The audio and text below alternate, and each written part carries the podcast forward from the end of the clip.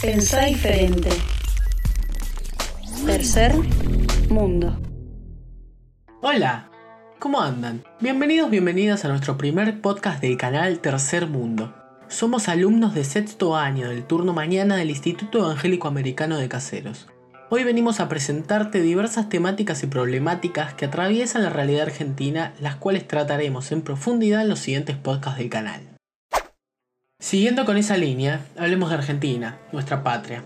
¿Qué representa la patria para nosotros? ¿Es un concepto subjetivo? ¿Gira en torno a intereses? Según la Real Academia Española, la patria es la tierra natal o adoptiva ordenada como nación en la que se siente ligado el ser humano por vínculos, ya sean jurídicos, históricos y o afectivos. Pero, ¿todos vemos de esa misma forma la patria? Cada persona entiende la patria de una manera distinta, de acuerdo a sus intereses, convicciones o ideales. Pero a veces estas interpretaciones se ponen en tela de juicio y generan debates que no tienen una respuesta concreta y absoluta.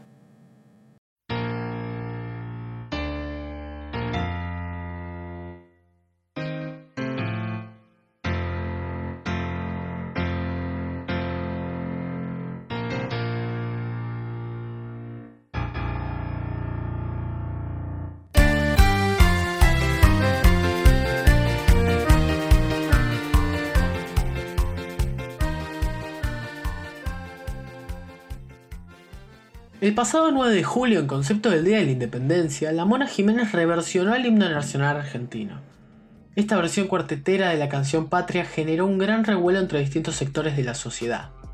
Mientras mucha gente alegaba estar en contra de esta reinterpretación por ser una falta de respeto a la patria, otra parte retrucó remarcando que el himno tenía sus valores en otro lado. Tal vez en la letra, tal vez en su significado. En fin, lo que no es objeto de dudas es que la línea entre faltar al respeto al símbolo patrio y homenajearlo es un debate histórico, que se ha dado más de una vez en el país.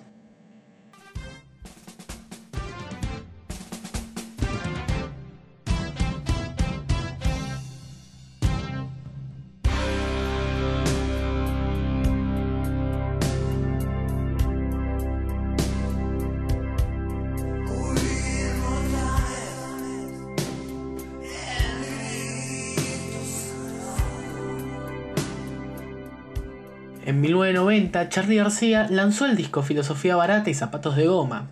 El álbum es excelente y culmina con una versión del himno que también generó la misma polémica en los medios y en la sociedad en general. Incluso el músico llegó a ser denunciado por ofender los símbolos patrios, aunque esa causa no llegó a ningún lado. Repensemos. ¿Qué nos pasa?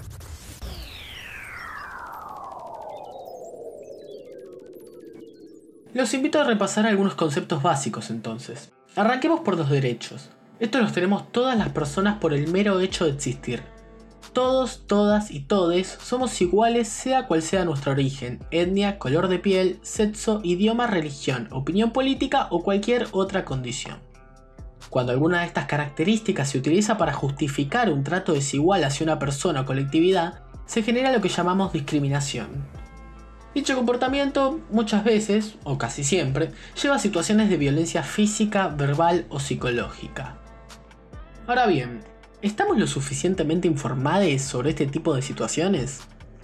Para saber esto hace falta procesar correctamente la información, conocer los medios de comunicación hegemónicos y alternativos, indagar sobre quiénes son sus propietarios, a qué intereses representan y tener una idea de cómo funcionan. Pero antes, ¿Qué consideramos que es estar informado o informada? Una persona informada es quien se comprende a sí misma y al mundo que le rodea, pudiendo interactuar conscientemente con él. En este podcast entonces, para conocer con mayor profundidad lo que ocurre a nuestro alrededor, en nuestro país y en las sociedades actuales, nos proponemos preguntarnos cosas del tipo, ¿no tener un cuerpo hegemónico está mal? ¿Necesito tener un cuerpo hegemónico para ser feliz? ¿Hay identidades de género más correctas o naturales que otras?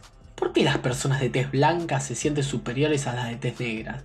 ¿Por qué el color negro suele asociarse a situaciones negativas y es utilizado para referirse a otros u otras de manera despectiva? ¿Qué comportamientos y o características consideramos femeninos y masculinos? ¿Qué tipos de droga existen y qué tan adictivas son? ¿Por qué cada vez hay más femicidios? ¿Sabemos realmente de qué está hecho lo que ingerimos? ¿Los medios de comunicación son neutrales? ¿Es lo mismo creer en Dios que en los mandatos que nos impone la Iglesia Católica? ¿Hasta qué punto los mandatos religiosos condicionan nuestra forma de vivir y sentir? ¿De qué forma se produce la contaminación ambiental? ¿El cuidado del ambiente es compatible con el desarrollo económico? ¿Qué puedo hacer para contribuir al cuidado del medio ambiente? Estas preguntas y muchas más responderemos a lo largo de estos meses en este podcast. Seguinos para no perderte ninguno. Hasta la próxima.